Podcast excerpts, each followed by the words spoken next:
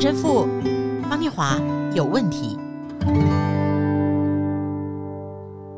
大家好，欢迎来到陈神父方念华有问题。欢迎我的 partner。Hello，大家好，我仍然是陈若石陈神父。好，我有朋友姓石头的石友，但名字里呢有石头的石呢，只有我对面的这位 partner 陈神父。陈神父的名字里面有个石哈，对。然后我想来想去哦，中文成语里面跟石头有关的几乎很少好话，哎，随便想就有啊，落井下石、顽石点头、铁石心肠。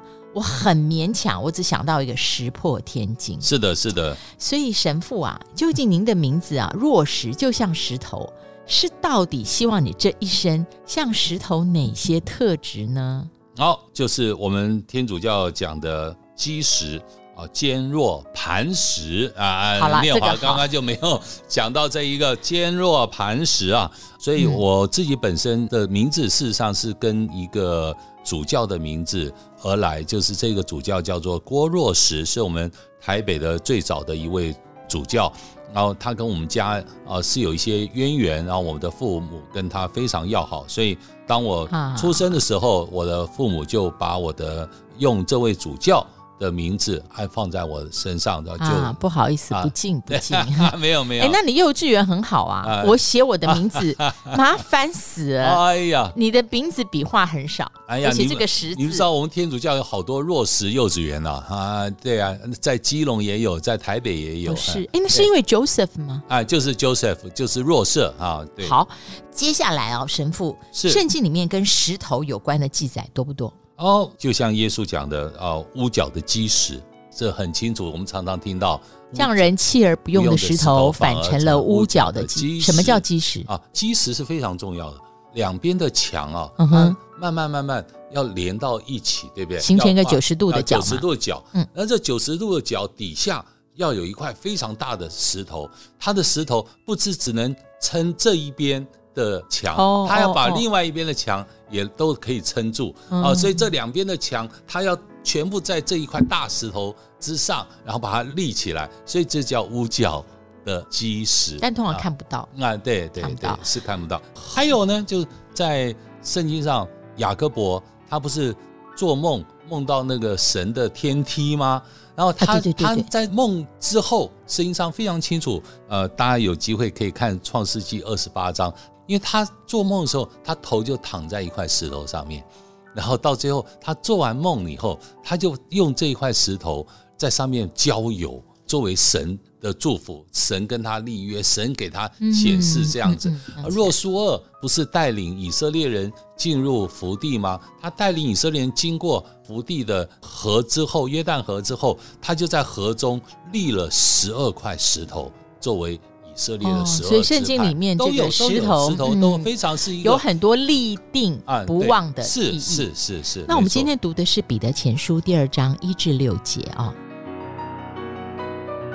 所以你们既除去一切的恶毒诡诈，并假善嫉妒和一切毁谤的话，就要爱慕那纯净的灵奶，像才生的婴孩爱慕奶一样，叫你们因此渐长，以致得救。你们若尝过主恩的滋味，就必如此。主乃活石，固然是被人所弃的，却是被神所拣选、所宝贵的。你们来到主前，也就像活石，被建造成为灵宫，做圣洁的祭司，借着耶稣基督奉献神所悦纳的灵祭。因为经上说：“看哪，我把所拣选、所宝贵的房角石安放在锡安。”信靠他的人必不致羞愧。我刚听懂了基石，是哦哟，这一段里面基石呢又变成活石，是的。可是我又想到说，在圣经里面清清楚楚说，我们人是尘土捏造，神虚气使我们成为人，然后死亡。就基督的信仰也是归于尘土，这个卑微如尘土，又变为基石，哎，好像是一个转化的过程。对，基石又变为活石。活石，对。嗯、哦，所以啊，我们有时候我喜欢中国以前我常常听到的就是看山是山，看山不是山，看山又是山。我跟你讲，这在小时候你完全听不懂，听不懂，真的完全解释也不懂这在讲什么。所以有时候在我们的生活当中，它就是一一层一层的建基，然后把自己的转化啊转化，然后慢慢的提升。我觉得它是一种建基转化提升的一个过程。然后这种建基转化和提升的一个过程呢，它不只是像刚刚彼得前书所念的啊，它是一个真正需要做到的，除去像彼得前，你们要除去一切恶毒，然后呢，要爱慕。刚刚讲爱慕那纯净的奶就渴慕，我觉得有几个字很有意思，就是除，还有渴，然后呢，你们有尝。尝过主恩的滋味，而这三个字哦，哎除可可尝，然后我觉得是一个过程。哎，对，我觉得那是一个过程，那生命的过程哦哦，这整个的过程就是让我们从一个呃灰土，然后走向了基石。而这样的基石，在尝到了那神的美味和那神的灵奶和尝过主恩的滋味之后，你的生命更深的提升，变成一个活可以活的石头，是一种活化的石头，是可以一个强化的石头，可是可以为神做工的一个美好的活石。我觉得那是一个很有意思的。就刚刚彼得前书最后念到，我把所拣选的。所宝贵的房角石安放在西安，所以你体验到的，你是被神所拣选，然后你是被神所宝贝。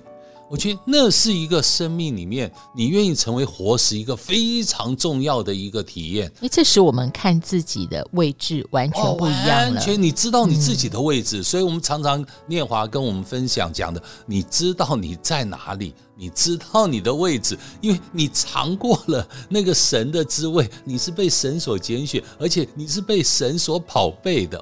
啊，那个那生命的那种活化，那生命的激化和在神内的激动，你就像耶稣所讲的，你真的走向了涌向了那永生的活泉，你是一直在那边跳动的、喷发的啊，喷喷发涌动的。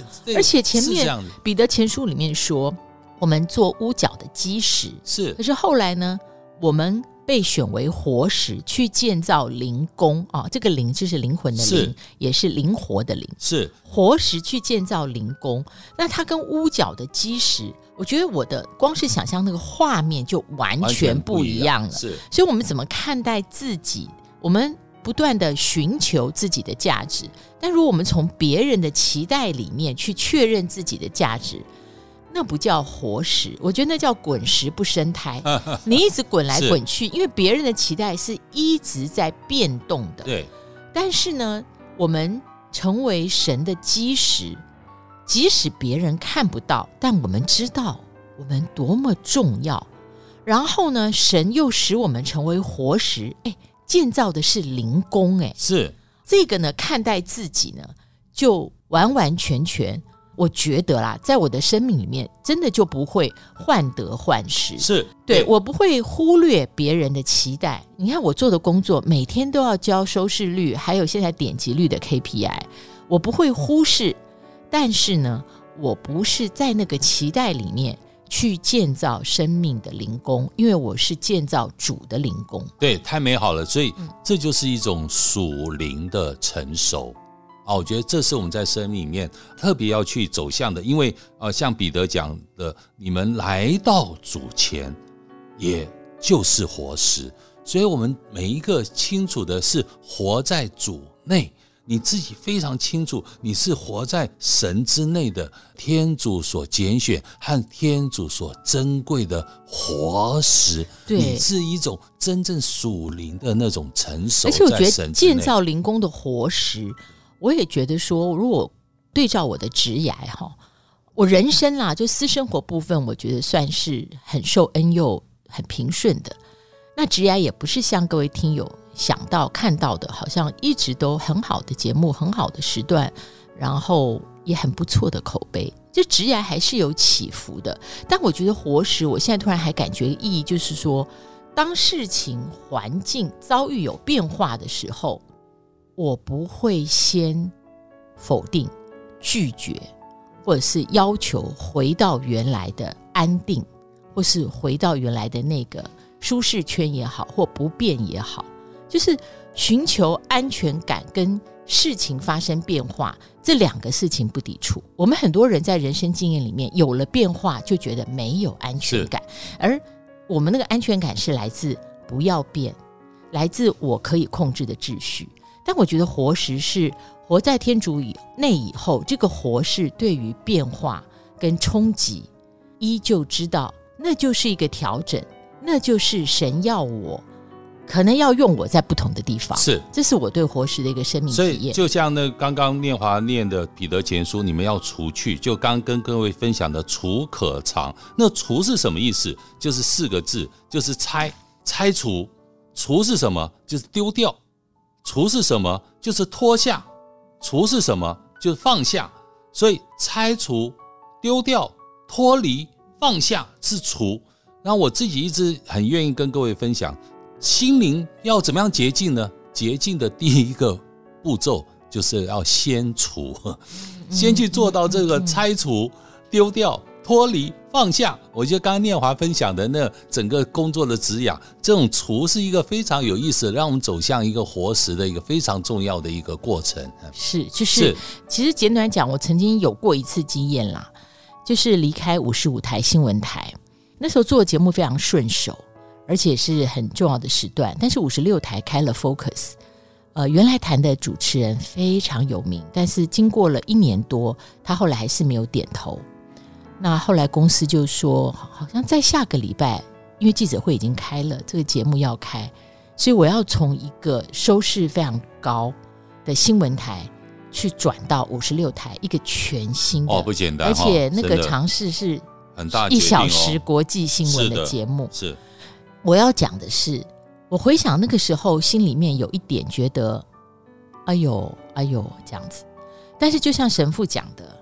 呃，神要我们成为活石，非常有可能。各位听友，我们下次遇到自己所排拒的变化的时候，可以想到就是除、开、丢、脱、放。对对对，所以除要我们离开，嗯，离开往前走，往前走的前面要离开，所以那个离开让我们先顺服，因为我们是活石，是，所以我们神一定要不断的被调整，是的，才会往更好的地方去。没错，是的，所以啊，我们这次到马来西亚。啊，我觉得我们从这个陈神父方念华有问题的 podcast，我感觉真的是神给我们的一块，让我们成为他的活石。